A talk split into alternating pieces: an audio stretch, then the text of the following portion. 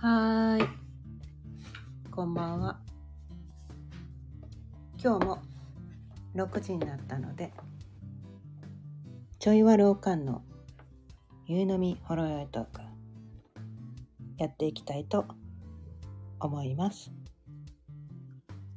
今日のお題は、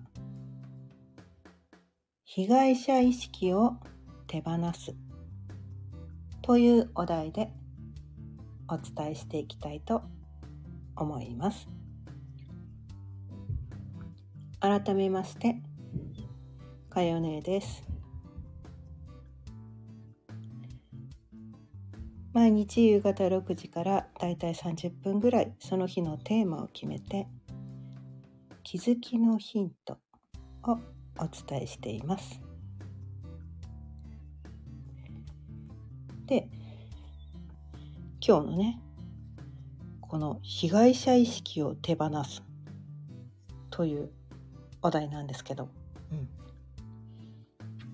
これねすごいやっちゃいがちなんですよね。うん、私も散々やってきました。もうつい最近までやってました。この被害者意識を持ってた。うん、ね、被害者意識を持ってたわけなんですよ。あちょっとね私あの生い立ちがちょっと人と違ってちょっとなんか複雑な家庭環境で育ってきたからでなんか他の人がこう経験してないようなことをねすごくたくさん経験してきてたからなんかねまあ悲劇のヒロインになってたんです。ね。悲劇のヒロイン。めっちゃやってました。私はシンデレラみたいな。私は醜いアヒルの子みたいな。もうね笑うしかないんですけど今はね。うん。あめっちゃやってた。やってました。はい。被害者になってました。被害者意識めっちゃ抱いてました。なんて私はかわいそうなの？ね？こんな経験した人いないでしょ？みたいなね。もうね笑うしかないです今ね。もうこ滑稽すぎて。滑稽すぎてね。笑うしかないんですけど、うん、ああ悲劇のヒロイン演じてたわ。みたいな。演じてた。なりきってた。どっぷりハマってた。うん。なんで私ばっかりこんな目に遭わなきゃいけないの？なんて私はかわいそうな人なのってもうね言いながら笑っちゃうんですけどおかしすぎて。おかしすぎてね。滑稽すぎて。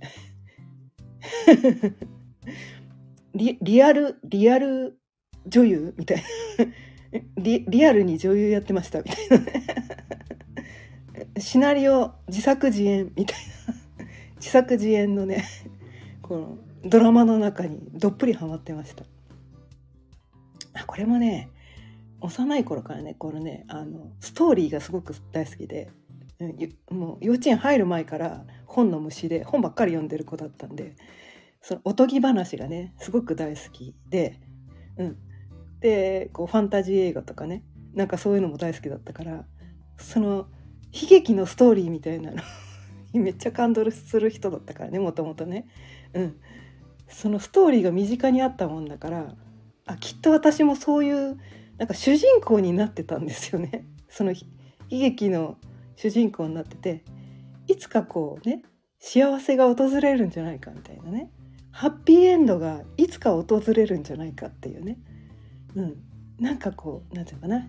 シンデレラとかどんなにこう辛くてもいつかは最後にはね幸せになれるとか醜いアヒルの子ね。私結構こう見た目コンプレックスでブスとかねデブとかね。なんかこう目分厚い眼鏡かけてたからなんかもうなんだろう。中学時代とかね高校時代とか。もうだ男子男子に鼻もかけてもらえないようなね。なんかこうななえーと、アウト・オブ・眼中ってやつ？アウト・オブ・眼中の女子だった。女子？女子だったのか？っていうのがハテナマークつくぐらいね。なんかこうそういう人だったんだけど。うん。でいろいろねこう恵まれてない。私は恵まれない環境。不幸な星のもとに生まれた。とってもかわいそうな。そういう悲劇の主人公。で私は被害者なんだっていうのね。めっちゃ被害者をね演じてました。あにゃこさんこんばんは。はじめましてかな。聞いていただいてありがとうございます。でねそうやってやってねめっちゃ被害者やってました。うん、でそう私が幸せじゃないのは親のせいとかね。周りのせいとか。あの人がああだからとか私はもともとだってね美人に生まれついたわけでもなくね教育をちゃんと受けられたわけでもなくなんかこう女性にしては身長170でもあって可愛くもなく ね超ドキンガンでね。もう金属ああの牛乳瓶の底のみたいな眼鏡をかけてたから。もうもうもうひひどい惨憺たるありさまで。もう勉強するしかないみたいな感じで勉強ばっかりしてたのに。勉強ばっかりしてた割にはあまり成績良くないっていうね。すごい悲しい。ね、で運動も別に何だろう。得意じゃなく「え私何にも持ってません」みたいな私な私には何もないみたいな。それはなんかこう私が不幸だからね私には何も与えられなかったんだみたいななんて私はかわいそうなの？って言ってね。めっちゃそれをやってたわけなんですよ。うん。それをねすごいやってたんだけど。ある時ねそのまあ星読みっていうやつ。をねうん学んでその星読みっていうのはこう自分が生まれた時のね宇宙のこう天体配置で自分の個性が読み取れるっていうやつなんだけどまあそれは占いの一種だからまあそれが100%当たってるわけではないんだけれどもでもねそれを学んだことによってあそれまで私には何にもないと思ってたけどいろいろあるじゃんみたいな。ね？いろんな才能を持って生まれてきてるしいろんな個性があるしでその個性を生かして今までなんだかんだ なんだかんだちゃんと生きてきたじゃん。え全然良かったじゃんみたいな。なんかねそれまでこう自分が持ってないものとか自分がこうダメだったこととかちょできないこととかなんかそんなところにばっかりフォーカスして私はかわいそうな子私は恵まれない私は不幸な人っていうねめっちゃ被害者をやってたんだけどその星読みをやったことによってそこに気づけたんですね。おやおや？フォーカスするところ間違ってただけ？みたいなね。いいところがあるのにそなんていうのかないいところっていう言うとなんかちょっと違うかもしれないけどあた自分が当たり前にできること。でそれは自分にとっては当たり前だから自分のいいところだとはなかなかこう気づけなかったりするんですよね自分では。当たり前に普通にできてて。こんなの別に長所でも何でもないみたいな。そんなの普通でしょうぐらいな感じででそのできないことばっかりにフォーカスしてそそうするとほら悪いとこしかないってなっちゃうじゃないですか。いや普通に当たり前にみんなができるようなことはできるけどできないことがこんなにたくさんあるみたいなね なんかそこにめっちゃフォーカスして生きてたんだけどその星読みっていうのに出会ったことによって自分が当たり前にできることとか自分が今までやってきたこととかなんかいろんなことっていうのは自分だけの経験だったり自分だけの個性を生かしてその経験に立ち向かってきたってその経験は自分だけの宝物だったんだ。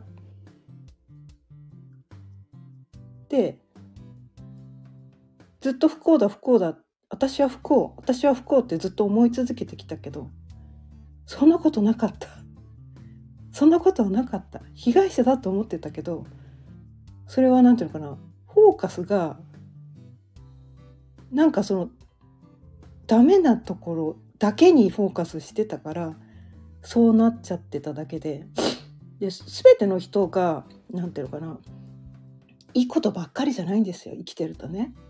どんなに傍から見てすごく幸せそうに見える人でもどんなに恵まれてるような感じに見える人でもやっぱり起こる出来事っていうのは辛いことも悲しいこともたくさんあるんですよね。でそのどんな出来事かっていうのが違うだけでそのね個々人によってどんな出来事かっていうこう詳細な出来事が違うだけでみんなプラスの経験もマイナスの経験もしてるんですよ。程度の差こそあれ。ね。全く同じ出来事は経験してないけど、ね、どんなにこうめっちゃ頭が良さそうな人でもなんかこうコンプレックスがあったりとかめっちゃ美人でもなんかこうできない。実は全然お片付けできないとかね。全然料理できないとかね。実は頭悪いとかね。そういうのがあったりするかもしれないしめっちゃスポーツができる人でもなんかね家庭環境めちゃくちゃとかね仕事めっちゃうまくいっててもパートナーいないとかね。なんかお片付けできませんとかね。料理できませんとかね。なんかそういうことがあったりとかして。でね宇宙ってねすごくね実は公平なんですよね。バランス。だからいいところが強く出てる人はマイナスも強く出てるんですよ。で全部平均点の人は全部バランスが取れてて考えようによっちゃそれってすごく普通で私には何の取り柄もないって思っちゃってる人もいるかもしれないけどそれってある意味すごいことなんだよね。そう。なんかこうウィークポイントがないみたいなね。すごいところもないけどいやそこそこ何でもできちゃうんだよねみたいな。なんかそういうところもあったりとかして。でその人それぞれねその個性を持ってそこのどこにフォーカスするかによってそのね環境自分の生まれ育った環境とかなんかまあ、生活してる環境とか職場の環境とかなんかそういう環境でどういう環境になるかによってこの被害者意識意識っていうのね持ちがちなんだけど、うん、全ては完璧なんですよ。宇宙はね完璧なものしか用意してないんです。それはそうなんていうのかな。大切なことを学ぶためにそういう環境に生まれ育ったとかそういう大切なことに気づくためにその環境に今いるとか、そういうことを経験するために過去にそういう経験をしてきたんだっていうところに気づけると被害者意識じゃなくなるんです。どっちかっていうとそのなんかあの人のせいでとかあの出来事のせいで私は不幸ってなってたのが逆にそこがあの人のおかげであの出来事があったおかげで今私こんなに幸せですっていうもう真真逆な現象が起きてくるんですよ。真逆なんです。実は真逆だった。実は真逆だったんだそのね逆転現象に気づいた時にあ今まで自分は何も分かってなかったんだ何も見えてなかったんだ宇宙は完璧だったんだ。なんだ？何？そうか。私被害者意識演じてただけだ。ね？悲劇のヒロイン演じてただけだった。だ。って言ってなんかねななんていうのかな。笑っちゃうんですよ。多分そこに気づけると。笑笑っちゃうしかない、うん、笑っちゃうしかない。なんだろう。超無駄なことやってたんじゃんみたいなああそうだったんだ ははみたいななんだ？って言ってなんかこうなんで肩の力が抜けてだねそそこそれを分かった時ってすごくねほっとするんですよ。なんだ？全然不幸じゃなかったじゃん。私幸せだったじゃん。なんだ。みんなありがとうじゃん。過去の経験全部宝物じゃん。ってなった時のあの軽さ。それまでね、すごいもう硬い檻の中に 入れられてたかのようなね、うん、そんな感じで思ったけどよくよく見てみたらあれ？お檻？檻？に入ってたけど鍵？かかってなかったね。みたいな。なんかそんな感じ。あれ？みたいな。あれ？みたいな。すごいなんかこうパパロディ？パロディ？あのなんていうのかな。悲劇悲劇の悲劇パロディ？みたいな。悲劇パロディでした。ちゃんちゃん？みたいな。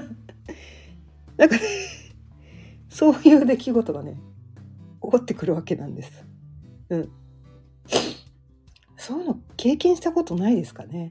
うん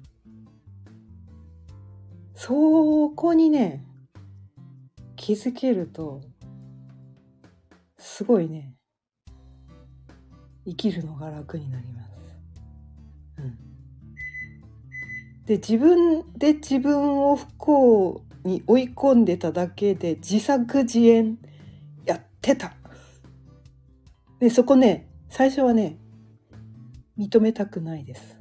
認め認めたくないんですよ。周りのせいにしたいんですよ私たちってね。周りを悪者にしたいの。だって自分は悪くないって思いたいじゃないですか。ね。私は悪くない。環境が悪かった生まれ育った環境が悪かった親が悪かったえあの人がああだったからでそう周りをね悪者にしたいんですよしたいのしたいんだけどかでうすうす気づいてるはずなんですよね。本当は自分が自作自演してるんじゃないかってどっかねどっかで気づいてるはずなんですよ。うん、どっかで気づいてるんだと思うんだよね。でその何て言うのかな。問題にこう見て見ぬふりをしてる。自分がそれをやってるって認めたくない時ってこう何て言うかな。本当はこそのそこに気づいどっかで気づいてるのに認められないみたいな。だって私悪くないもん。私は悪くないって言いたいですよね。言いたい。私もずっとそれやってたんで。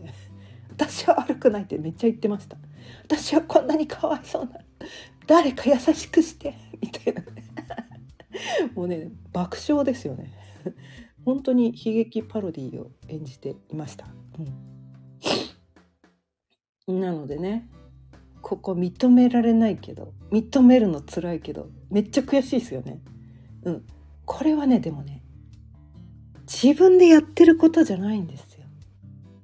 まあ、ここ最近ねちょいちょいお伝えしてる。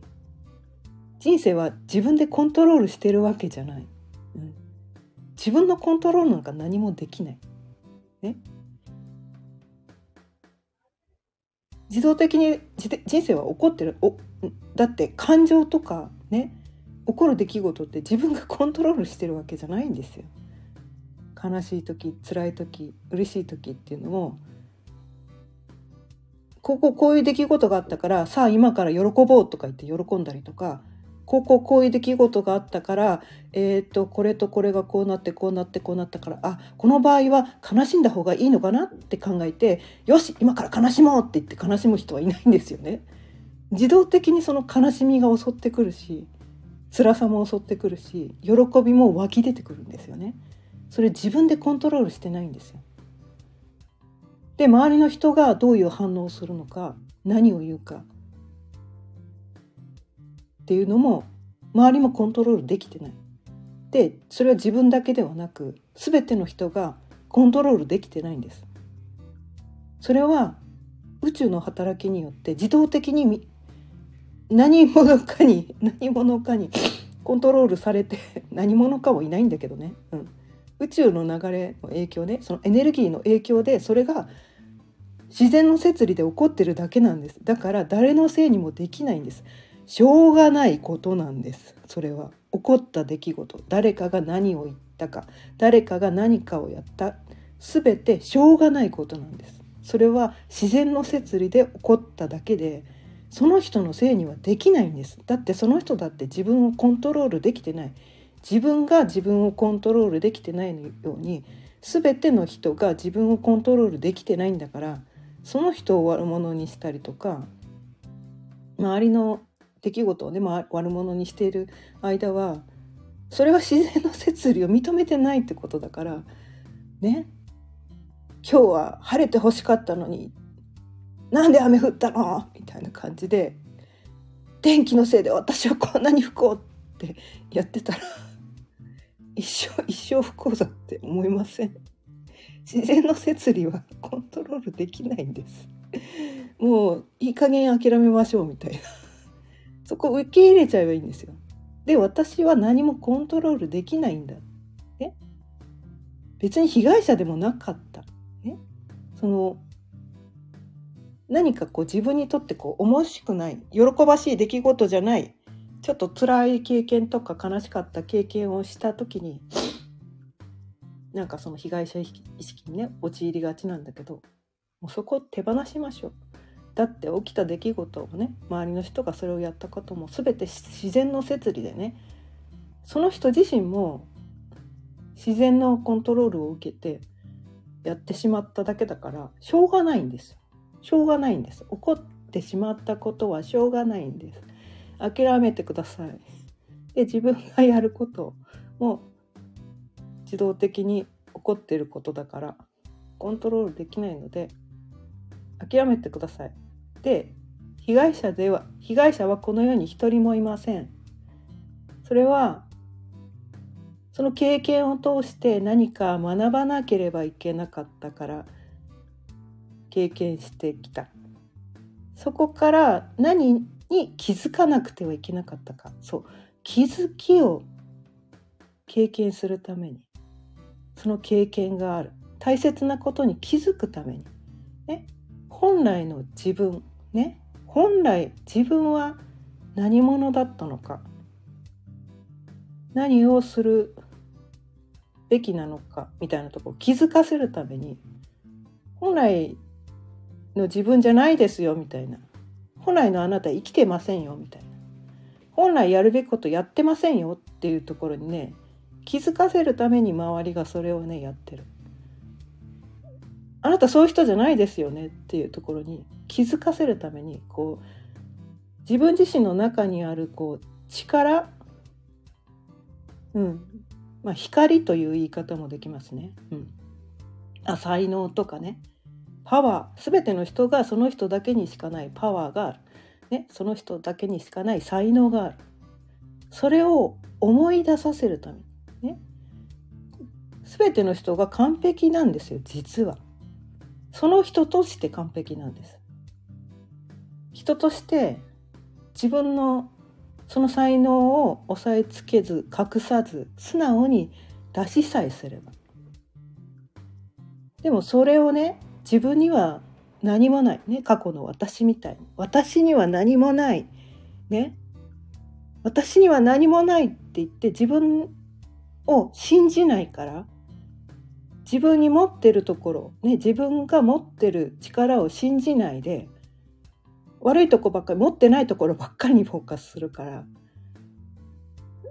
だからそこに対して「お前そうじゃないだろ。お前もいいもん持ってんだろ」みたいなとこに気づかせるために君はすごくパワーがあるね、存在なんだよ。っていうのを気づかせるためにその出来事が起こってるだけなんだ。それを思い出せ。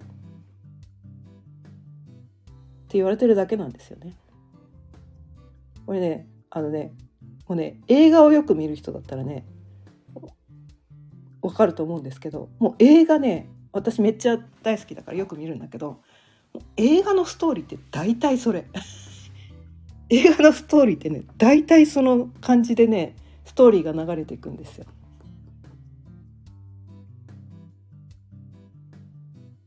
だからそこをねこうなんていうのかな難しい言葉で伝えてる人もいるんだよね、まあ、学問という形でね。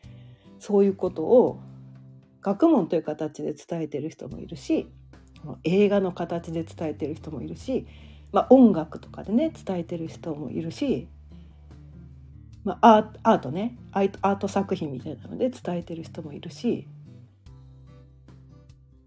みんなそこに気づいた人がそれをみんなに気づいてほしいって言ってそれをいろんな形でやってるんですいろんな人が。で私はね喋るの好きなんで で学ぶのが大好きなのででその学問としてね私は学ぶのが大好きだから で映画も大好きだからね。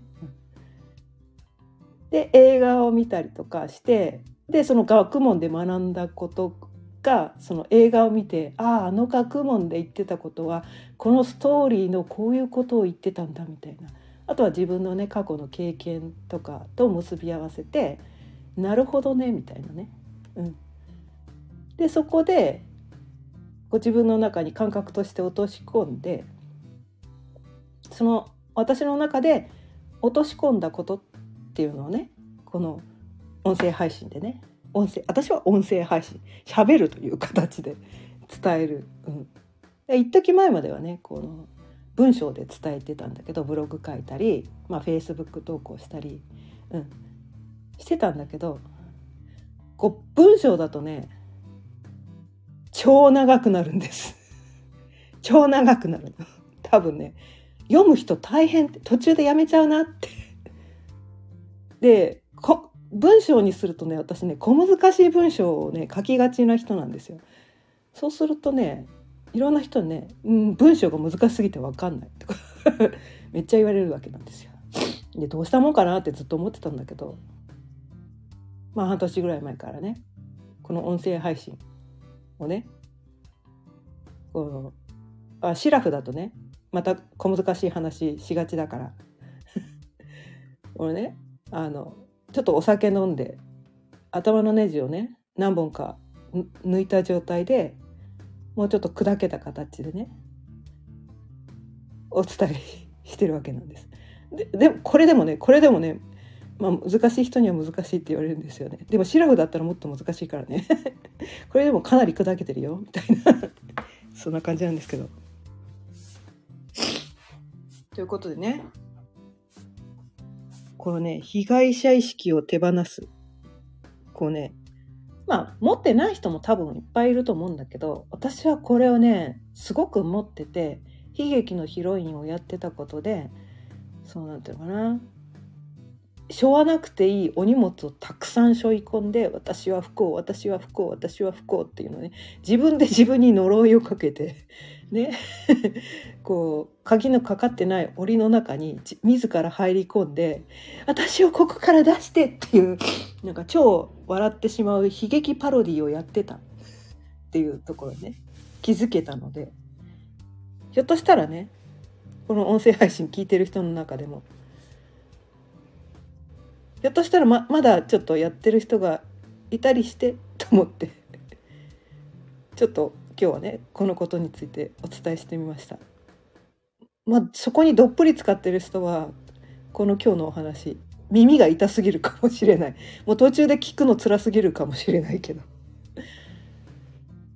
そこね手放しちゃうとね超楽だよ。みたいな。超楽だよ。みたいな。認めちゃえ？認めちゃえ？諦めちゃえ？みたいな。諦めちゃった方が楽だぜみたいな。そんな感じっす。はい。ということでね。まあ伝わったか伝わらなかったかちょっとわかんないですけど。このぐらいでちょうど30分ぐらいになるのでこの辺りで今日はおしまいにしたいと思います。今日は被害者意識を手放す。というお題でお伝えしてみました。今日も聞いてくださってありがとうございました。毎日夕方6時からだいたい30分ぐらいその日のテーマを決めて気づきのヒントをお伝えしています。また聞いてくださったら嬉しいです。それではまた明日。さようなら。